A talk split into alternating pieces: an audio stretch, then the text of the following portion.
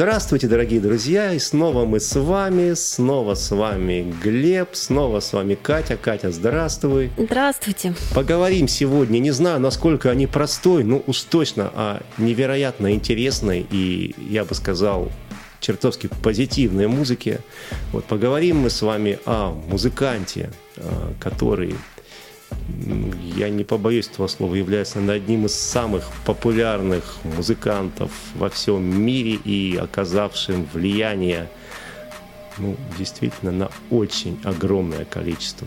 Вообще, оказавшим влияние на все, я бы даже сказал, на мировую историю, не побоюсь этого слова.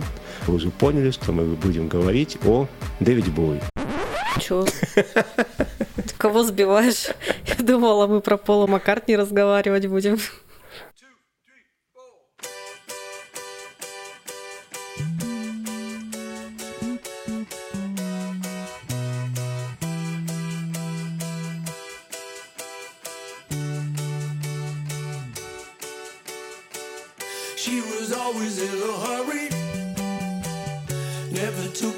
Ну что ж, раз ты думала, говорить про Пола Маккартни, да, не получилось тебя сбить. Хотя очень хочется поговорить когда-нибудь и про Дэвида Боуи. Вот, я думаю, что это у нас случится. Сегодня мы действительно поговорим про э, сэра Пола Маккартни. Тем более, что в этом году есть э, замечательный повод. В этом году Пол Маккартни отметил свое 80-летие. Дедушка поехал по этому поводу в гастроли по Соединенным Штатам. Появилось очень много на ютубчике репортажей, прям записей с этих вот его последних концертов.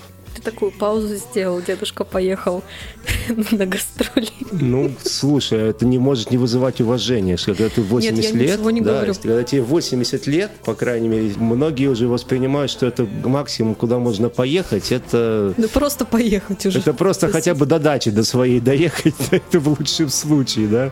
А то просто вот, да, куда-нибудь поехать вот в одну сторону. А тут человек на гастроли, это не так-то просто, это очень напряженный график, это каждому шоу нужно готовиться, каждое шоу, оно еще не маленькое, оно минимум два часа длится, это нужно отработать стоя, не просто отработать, это нужно, извините, еще двигаться на сцене. То есть он же не стоит там на одном месте, да, так что нет, это, конечно, вызывает уважение, хотя, как многие пишут, я это, ну, не могу не подтвердить голосу Пола Маккартни, конечно, уже подка- подкачивать стал. Он стал у него такой немножко дребезжащий, хриплый. Э, многие даже пишут, что, может быть, не стоило бы ему уже в таком возрасте ехать, дети петь, вот потому что понятно, что как, когда он особенно поет свои старые песни, а, то видно, что ему это делать уже очень сложно.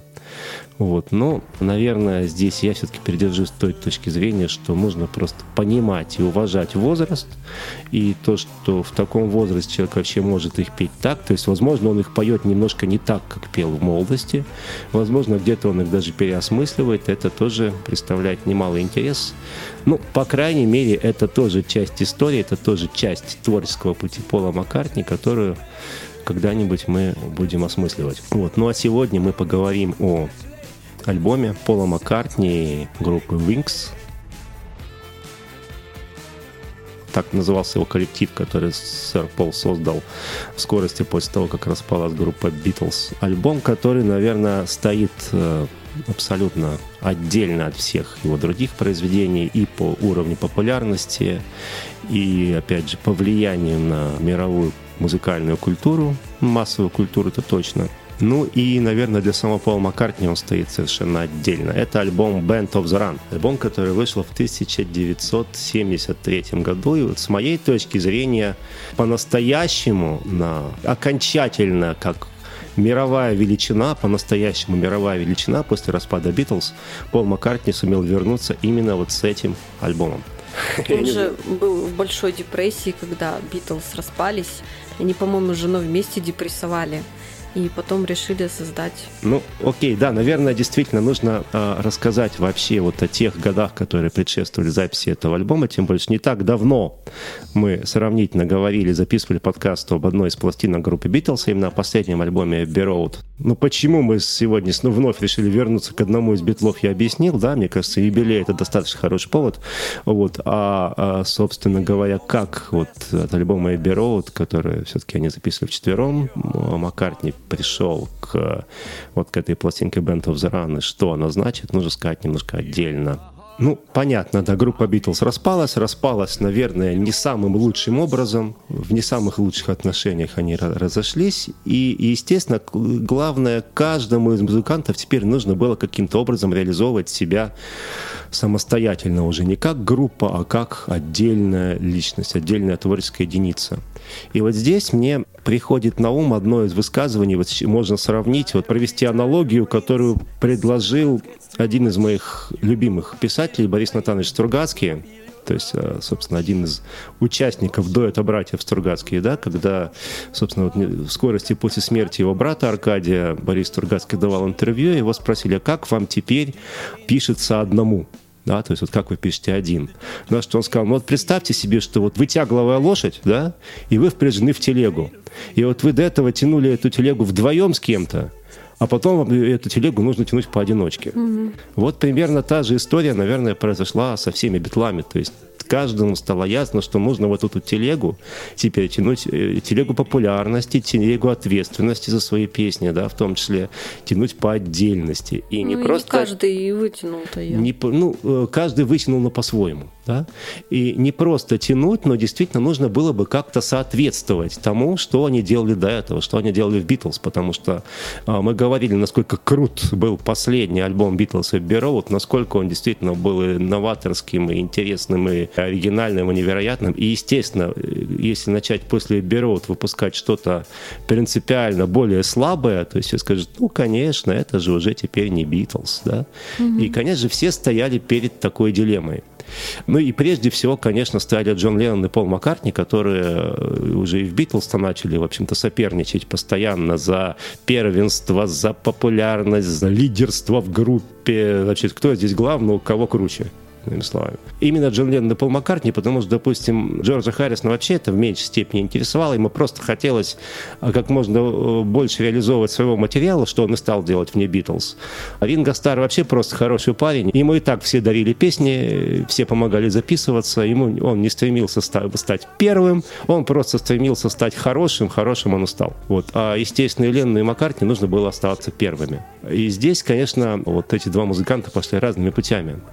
Вот если, например, послушать сольное творчество Джона Леннона, то становится ясно, что он записывая свои пластинки, старался сделать все, чтобы максимально быть не похожим, не похожим. на то, что делали Битлз. Чтобы звук Джона Леннона был максимально отличен от того, что делали Битлз. Ну, Леннон пошел таким путем, и это его выбор. Маккартни же наоборот. То есть Маккартни, по сути, конечно же, если говорить о саунде последних альбомов Битлз особенно, о их там структуре, концепции, конечно же, прежде всего на них повлиял.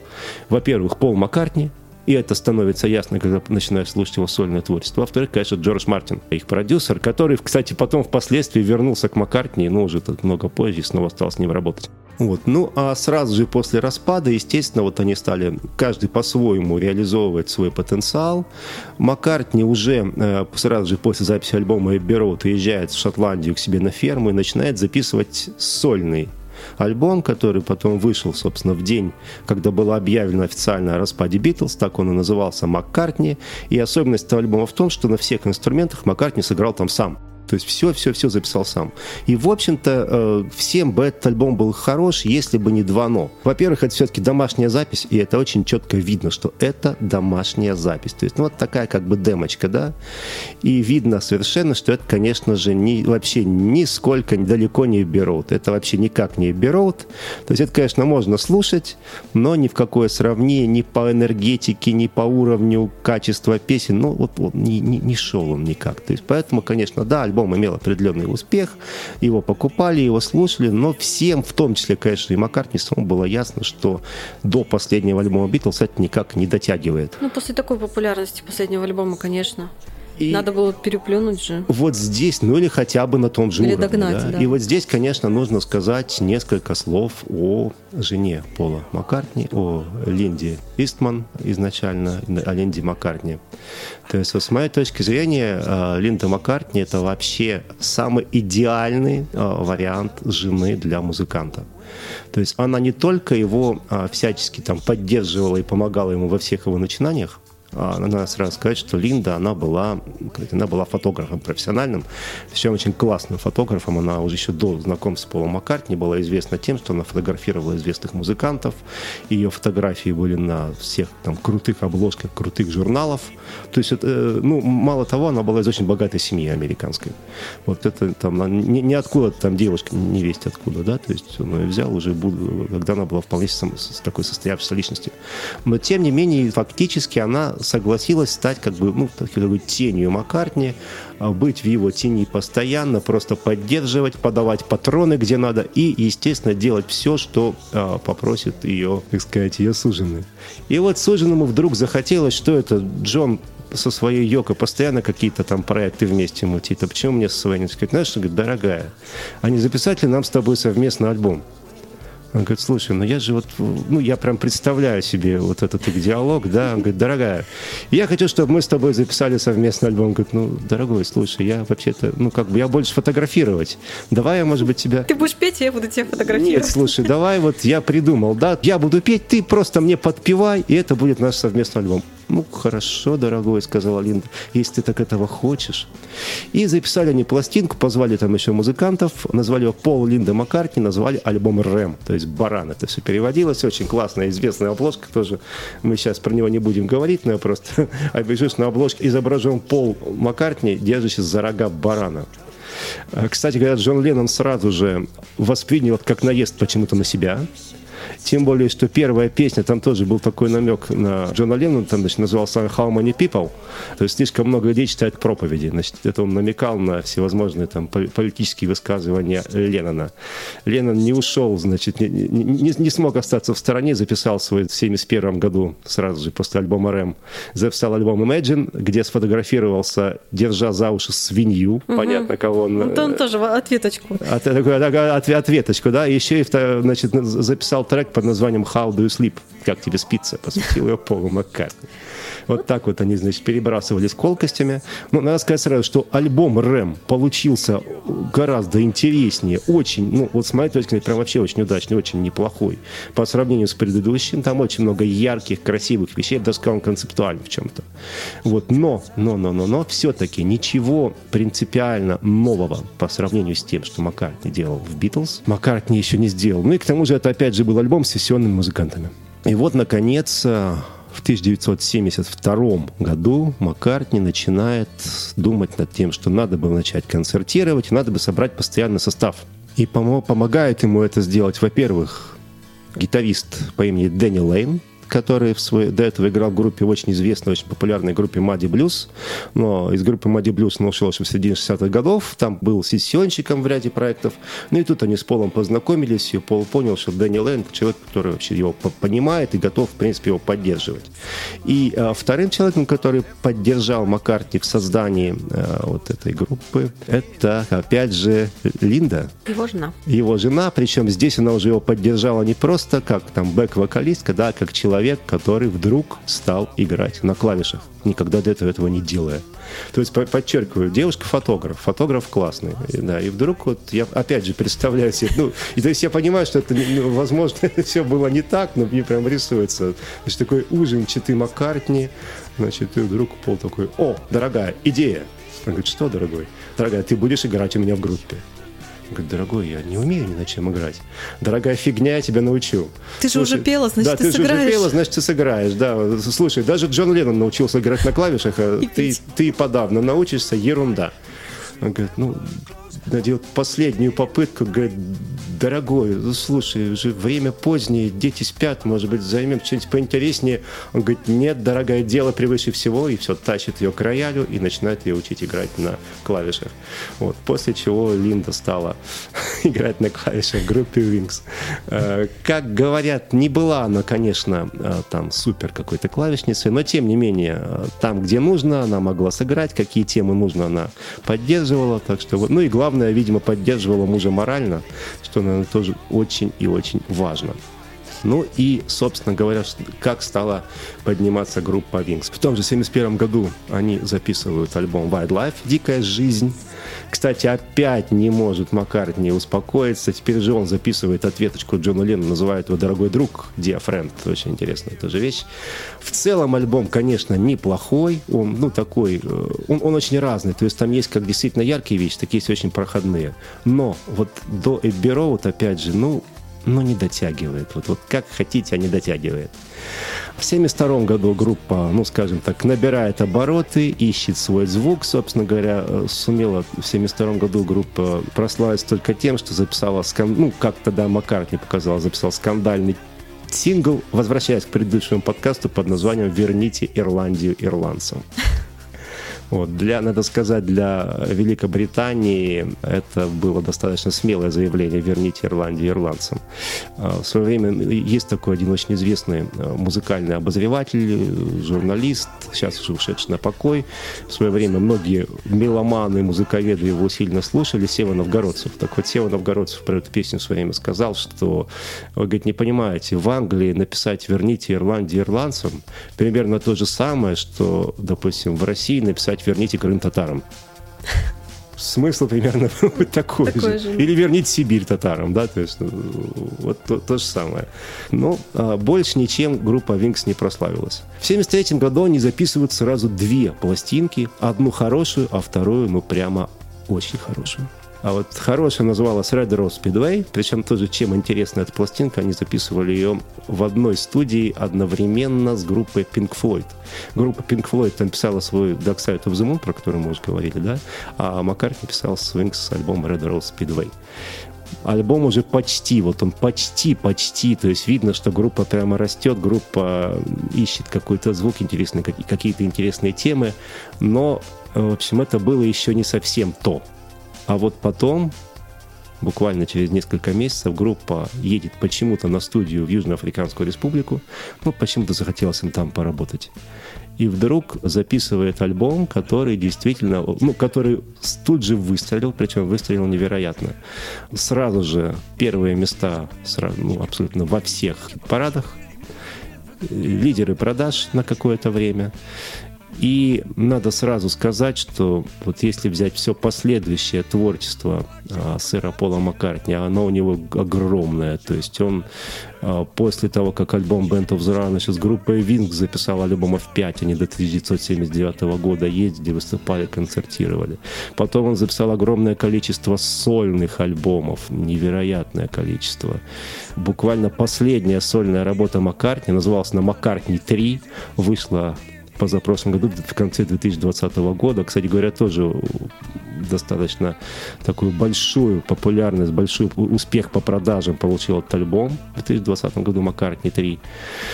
Вот, но надо сразу сказать, что ни один альбом не имел такого резонанса, такого успеха, как Band of the Run Маккартни. И, Самый популярный альбом. Э, да, и, значит, еще, ну, как бы такой приведу э, подтверждение своих слов.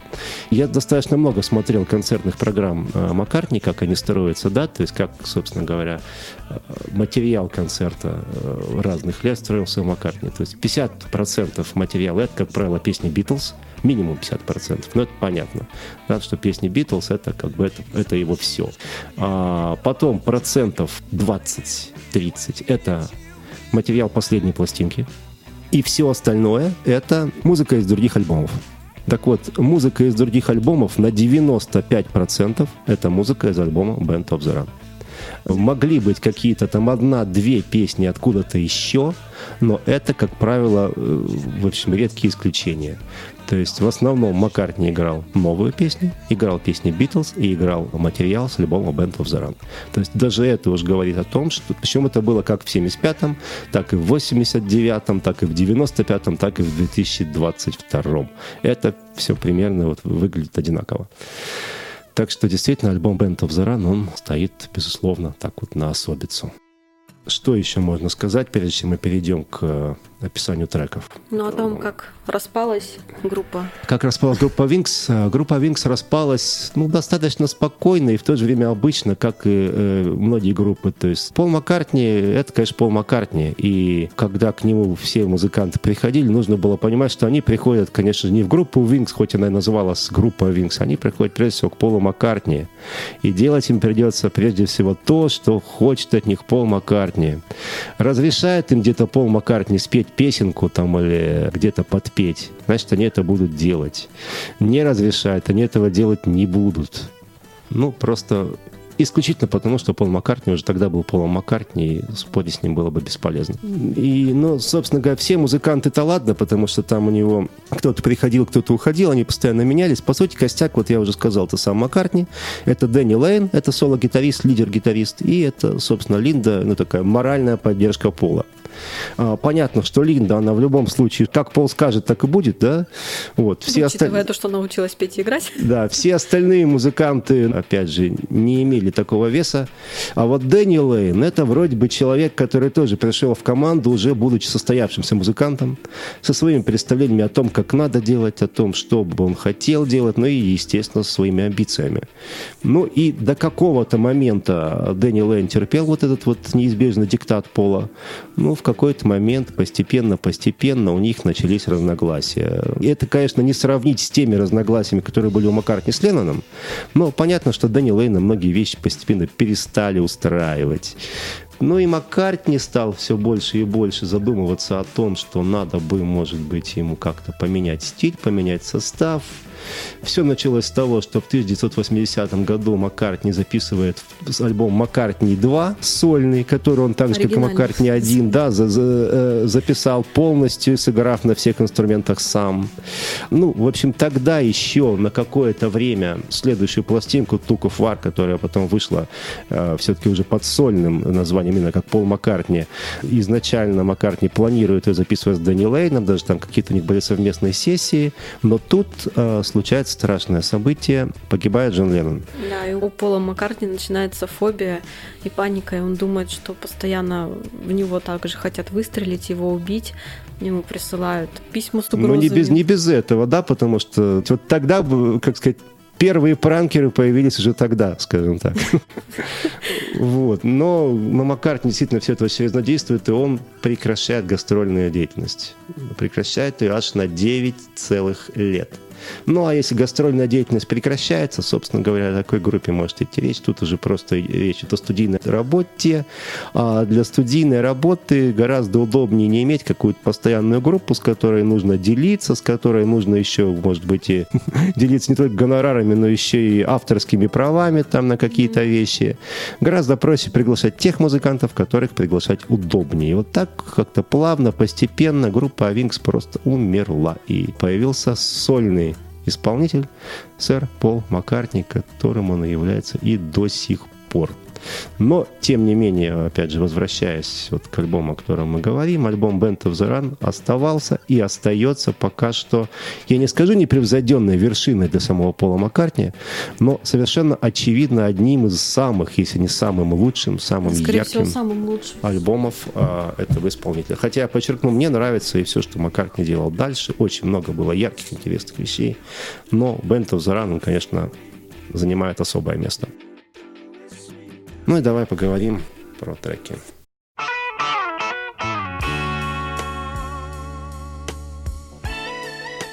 Первая вещь.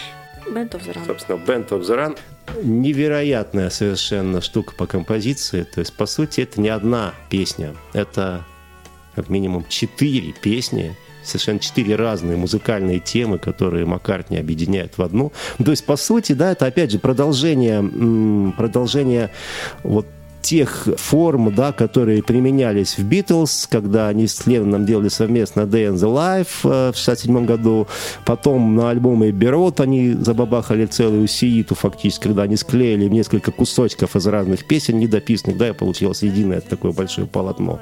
Здесь Маккартни пошел другим путем. Это не несколько кусочков, это абсолютно одна песня тематически, ну, условно говоря, посвященная ну, Band of the Run, да, это э, такой, в общем, двусмысленный перевод, да, это и оркестр в бегах, и Вообще банда, банда в бегах. банда в бегах, да, то есть банда имеется в преступная какая-то организация. Но по сути, да, это э, песня об освобождении каком-то, да, и вот начинается с такой медленной темы, Маккартни поет «Мне тесно в четырех стенах», «Мама, как мне отсюда выбраться», ну и вот постепенно начинает нарастать темп, что же делать, что же делать, и, наконец, вот кульминация, вот этот вот припев оркестра или банда в бегах, банда, или группа в бегах, группа в бегах. То есть, ну, по сути, группа в данном случае имеется в виду, что группа действительно выходит на какой-то новый философский, смысловой уровень. И, ну, в этом смысле, наверное, Маккартни подозревал, что записывая этот альбом, что вот он станет чем-то особенным для его группы. И он так и стал. На самом деле, я считаю, что альбом Band of the Run, конечно, можно уже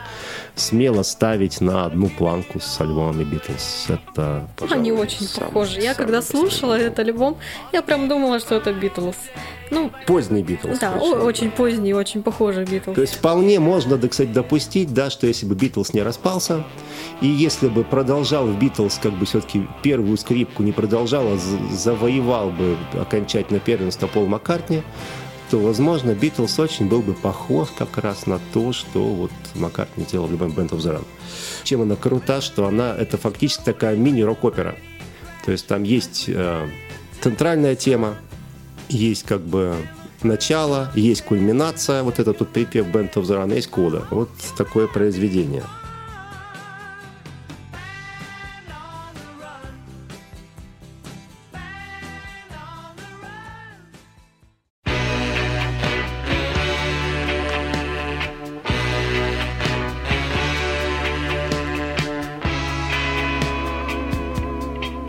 Джет тоже известнейшая песня, тоже поет ее на всех концертах. А кто такая Джет? А кто такая Джет? Так что, что это за девочка и где она живет, да?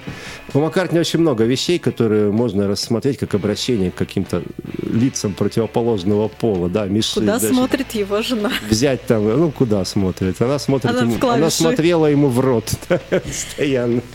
Вот, начиная еще с тех пор, как- когда Маккартни играл в Битлз, Мишел, Hey Jude, Леди Мадонна. Ну и вот, пожалуйста, Джет. Джет такой, Hey Джет. То есть такое обращение к девушке такое достаточно. Причем два раза в одном альбоме. Ну тут скорее не два раза в любом Ну, альбоме. это упоминается. упоминается. Почему? Это скорее такой отголосок этой песни, то есть попытка сделать концептуальный альбом. Мы к этому вернемся. То есть, я- так нет, ты, ты имеешь в виду э, последнюю Да-да-да-да-да. вещь, да? Ну, к ней еще придем. Пикассос Last, да, Да, то да, есть да, да. вот, э, да, то есть это как раз-таки такая попытка концептуализировать альбом. Но э, вот Джет тип- абсолютно, типичная маккартниевская песня, на самом деле, то есть по тексту 100%, а по музыке очень хороший боевик, и то, что он до сих пор его исполняет на концертах, это, конечно, подтверждает.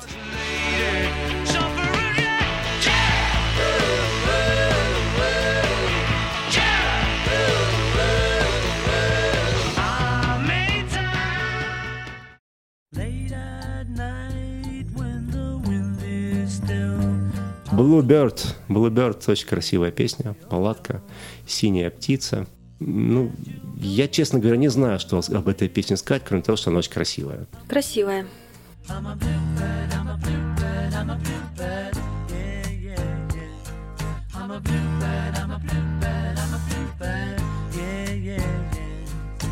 Touch your lips with a magic kiss,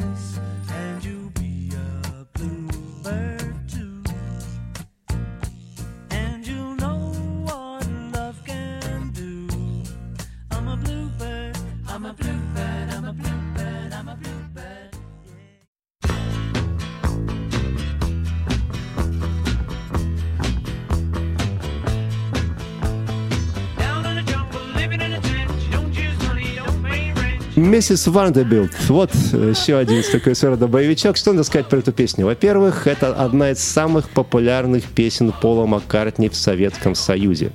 Почему-то так вышло, что именно эта песня выходила на разных миньончиках у нас в СССР, там типа журнал «Кругозор» и прочее. Ее крутили на советских дискотеках, поэтому наши мамы, папы, дедушки и бабушки познакомились с творчеством Пола Маккартни именно вот по этой песне «Mrs. Vandebilt», но почему-то у нас ее принято было называть «Хоп, эй, хоп». Да, я сейчас сделаю себе минуту позора. своего позора. Сейчас у нас как молодежь воспринимает? У меня просто был случай, а, что ребенок спрашивает, ну, как раз играла группа «Сектор газа», оригинальная песня лирика, и ребенок говорит, о, папа, а это же, говорит, кто перепел? Это же девушка поет, она же написала. Он такой смотрит, ты чё, сынок? Это, говорит, ну, как бы это они исполняют, они... Нет, нет, это же девушка пис... Я слышал, что это девушка, и все, только девушка. Ну все. И у меня такое впечатление. Я эту песню услышала а, в фильме «Хатабыч». И я реально искренне думала, что это поет Ляпис Трубецкой. Ну вот это, конечно. Потом, когда услышала, оказывается. Вот. А на самом деле эту песню еще перепевали пионер в лагерях. А, вот я не знаю, я знаю, что тоже любила отдыхать э, вот в этих вот уже лагерях отдыха, да? Да, моталась по лагерям. в Вот, и, а, значит, я не знаю, как вот в твоем детстве, а в моем в лагерях пели такую песню. Я в траве поймал жучка, без приманки и сачка. Вот как раз на мотив вот этой вот песенки Mrs. Vandebilt.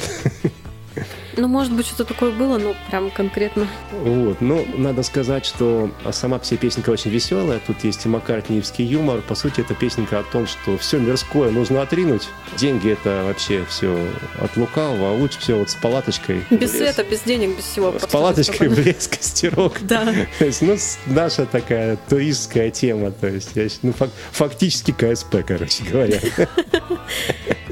Вот. Ну, песня заводная.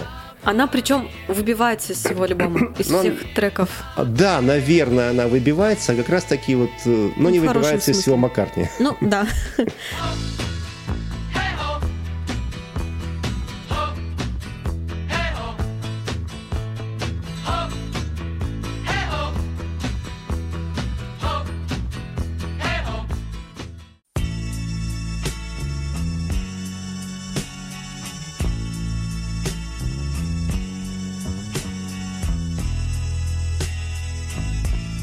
Let Me Roll It. Тоже еще одна типичная маккартниевская песня. Вполне бы ее можно было вставить, допустим, в Be Road. Э, Вместо песни Oh Darling ничего бы не изменилось.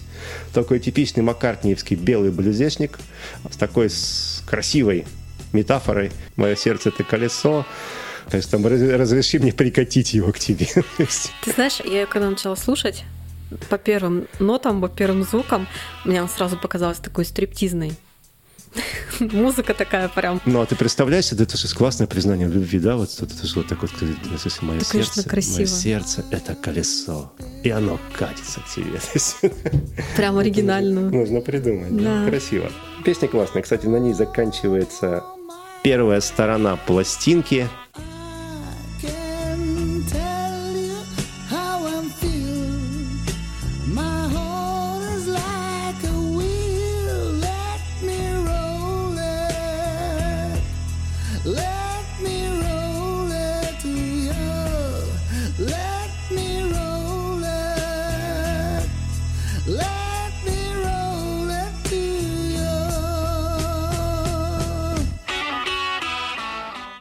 Вторая сторона начинается с песни «Мамуня».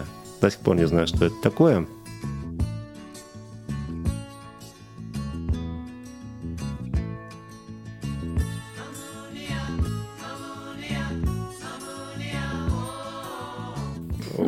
Да, не, не переводится. Судя по всему, что-то африканское, они же в ЮАР эту историю записывали все. Вот. И вообще надо сказать, что песня как раз-таки, может быть, есть для Маккартни, она потом для более позднего Маккартни типична.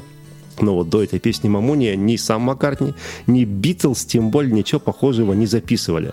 То тут как раз вот какие-то такие ямайские, скорее, мотивы в этой песне чувствуются. Они же ездили в Нигерию Да. группой. Может быть, и оттуда как-то А, разум- Ну да, кон- то есть, ну, и- а Маккартни это вообще парень такой очень интересный, он очень, видимо, классно впитывает все, что вокруг него происходит. Он это впитывает, перерабатывает и потом выдает, уже как бы пр- пропустив через себя. То есть я бы даже сказал, что это какая-то песня такой с, с элементами регги. Да, регги вообще как бы вот, я не помню, с кем-то мы эту историю обсуждали, с моих как бы коллег, друзей по музыке, и как говоришь, вот, вот Битлз интересно, они сыграли практически все, да, они сыграли блюз, они сыграли хард-рок, они сыграли там рок-н-роллы, всякие там баллады, то есть они действительно э, жанрово, они сделали очень много, кроме одного Битлз, вот именно Битлз никогда не играли регги. А вот Маккартни, Маккартни регги сыграл. Ну, мамуни это, конечно, не регги в чистом виде, но такая ямайская вполне себе штучка. То, о чем там поется, такой вполне себе растаманский текст на самом деле. Да-да-да.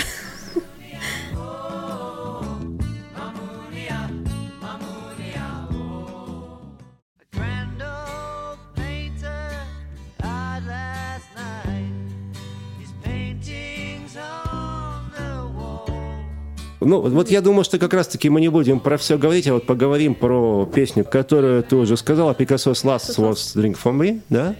Э, То есть, по сути, да, это, ну, не как завещание Пикассо можно перевести, ну, или как последние слова Пикассо. Пикассо здесь скорее какой-то собирательный образ, с моей точки Ну да, зрения. это- это вот не про художника. Это не тот тот самый художник, не может быть, что это там песня там памяти Пикассо написана. Да нет, это скорее некий собирательный образ такого собирательного художника, да, которым в данном случае является Маккартни и группа Wings, который как раз обращается вот с каким-то последним напутствием к своему слушателю. И здесь, что характерно, ты как раз-таки говорил, что там они и про джет поют опять, Да, и в конце хоп, хей, песни. хоп, да? Да. Потом там еще чуть позже они будут снова петь Band of the Round. То есть это все для чего? Это как бы такие отголоски песен альбома. То есть это было очень модно тогда, в то время, особенно писать концептуальные альбомы. Вот мы с тобой говорили там уже про Pink Floyd, там про их Dark Side of the Moon. Когда действительно альбом начинается как-то логически, и потом должна быть какая-то кода, какое-то логическое завершение. И вот здесь, ну, это вот такая, что называется, увертюра в конце, да, то есть они берут самые яркие, самые, с их точки зрения, запоминающие фрагменты предыдущих э, частей альбома и вот вставляют вот в эти вот самые последние слова Пикассо. Такая вот своеобразная кода, причем кода, которая идет, предпоследней. Но она у них получилась, по-моему, получилась неплохо. français, on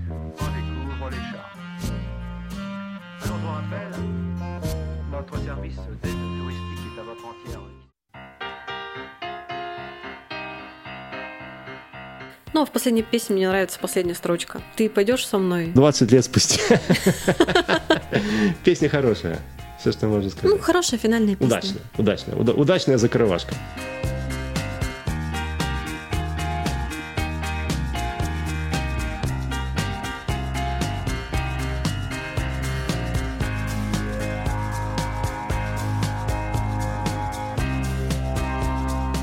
Вот такая вот пластинка, то есть э, могу сказать, что для меня это тоже как раз-таки один из любимых альбомов в принципе музыкальных, то есть вот есть такие пластинки, в которые погружаешься, начинаешь слушать и перестаешь только с последней ноты, то есть как бы не, хо- не хочется отвлекаться. Вот для меня как раз-таки альбом Band of все-таки один из вот таких альбомов.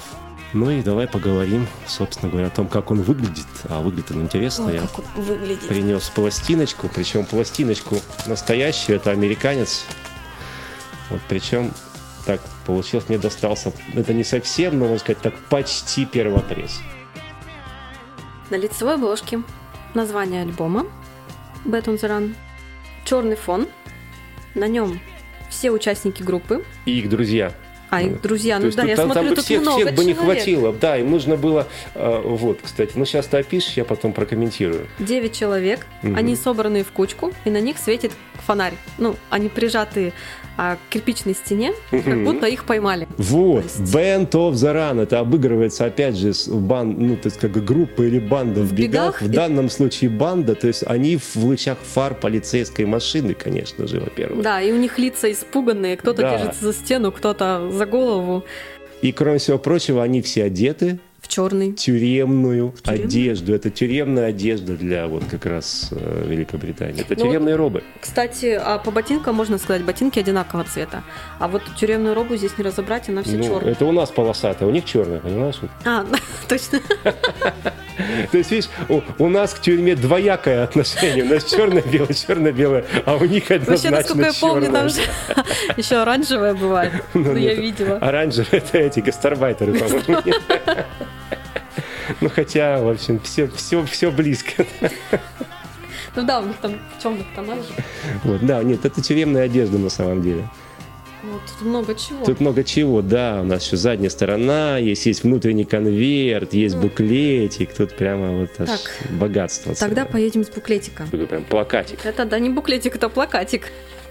Причем полноценный плакат формата А1, на котором изображены фотографии участников группы наверное, не только, причем такие лайв-фотографии, не концертные, а именно вот домашние. Мгм. Тут есть еще одна интересная штука. Я честно не знаю, либо мне очень дешево достался очень дорогой экземпляр, я просто не видел других, либо это так сделано на всех. Вот обрати внимание на фотографию Линды. На какую из? А, Их вот, очень на ту, много. под которой автограф. Мгм. Вот мне интересно, понимаешь, вот если, если это настоящий автограф Линды, я могу продать эту пластинку за, на, на сумасшедшие деньги сейчас. Но я этого никогда не буду делать.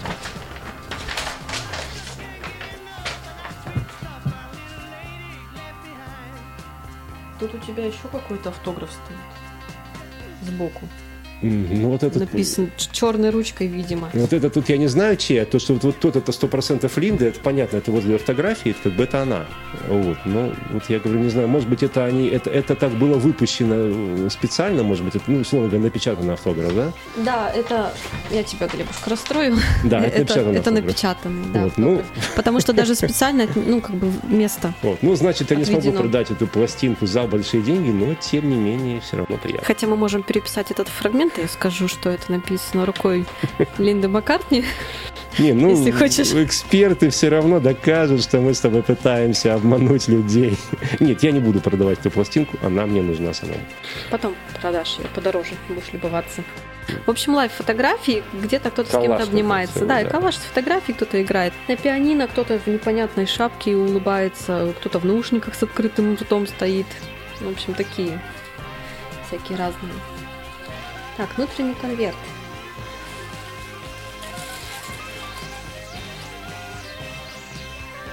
Черно-белая фотография на лицевой части конверта, на передней части конверта. Я так понимаю, тут изображен Пол Маккартни его жена и кто-то третий. Ну, я думаю, Дани Лейн, скорее всего. Скорее всего, да. А, сфотографированы они с детьми. Я так понимаю, это из Нигерии дети. Потому что они темнокожие. Дети крайне удивлены. Участники группы счастливые, а дети прям удивленные. Так, черно-белая фотография. На задней части конверта тексты песен. Название текста песен. На черном фоне белым текстом. И у нас есть еще задняя сторона а, по-моему, основного конверта, мы не описали. Внутри конверта пластинка. Так, Да, было бы странно, если бы этого не было. Всякое в жизни бывает. Ну, на яблоке изображены три фотографии участников группы. Это Пол Маккартни, Линды и Ну, скорее всего, Дани Лейн. он похоже тут на третью жен- женщину. Такая, видимо. И на задней части обложки изображены также три фотографии с участником группы.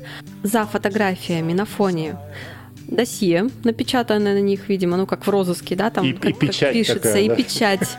Скрепки, ручка и прям печать. Три фотографии, и на этих фотографиях как раз печать. Ну, Вот как э, там разыскивается или уже пойманный. Ну, то есть вот очень продуманное Да, вот. оформление, э, как бы соответствует названию, то есть оформление Причем даже интересно, полностью, да. Тут даже есть а, недокуренная сигара и край чашки с блюдцем и кофе с ложечкой. Ну, то есть где-то на столе у инспектора вот это все Да. лежит там, да. и- То есть очень-очень классное, очень продуманное оформление выходит из названия и очень, конечно же, классное содержание, потому что если бы не было вот этой внутренности, да, самого содержания, то как бы, как бы классно не была оформлена обложка, конечно бы альбом не стал тем, чем он стал. А в данном случае все очень логично дополняет другое. Ну что ж, а, вряд ли, конечно, Пол Маккартни когда-нибудь услышит наш подкаст, но тем не менее, что ж, Главное верить. Нельзя не поздравить его с 80-летием. Будем надеяться, что, может быть, еще одну-две пластиночки он запишет. Но даже если он этого и не сделает, если он вообще ничего не сделает, он сделал достаточно для того, чтобы остаться в мировой истории, в истории мировой музыки уж точно. Ну, а альбом Band of the Run действительно хороший альбом. Поэтому, дорогие друзья, слушайте альбом Band of the Run, слушайте Пола Маккартни, слушайте разную музыку, хорошую музыку, всякую музыку. Слушайте нас, наш Слушайте подкаст. нас, да, и будьте счастливы. А мы с вами прощаемся. До новых встреч. Пока. Hey, the camera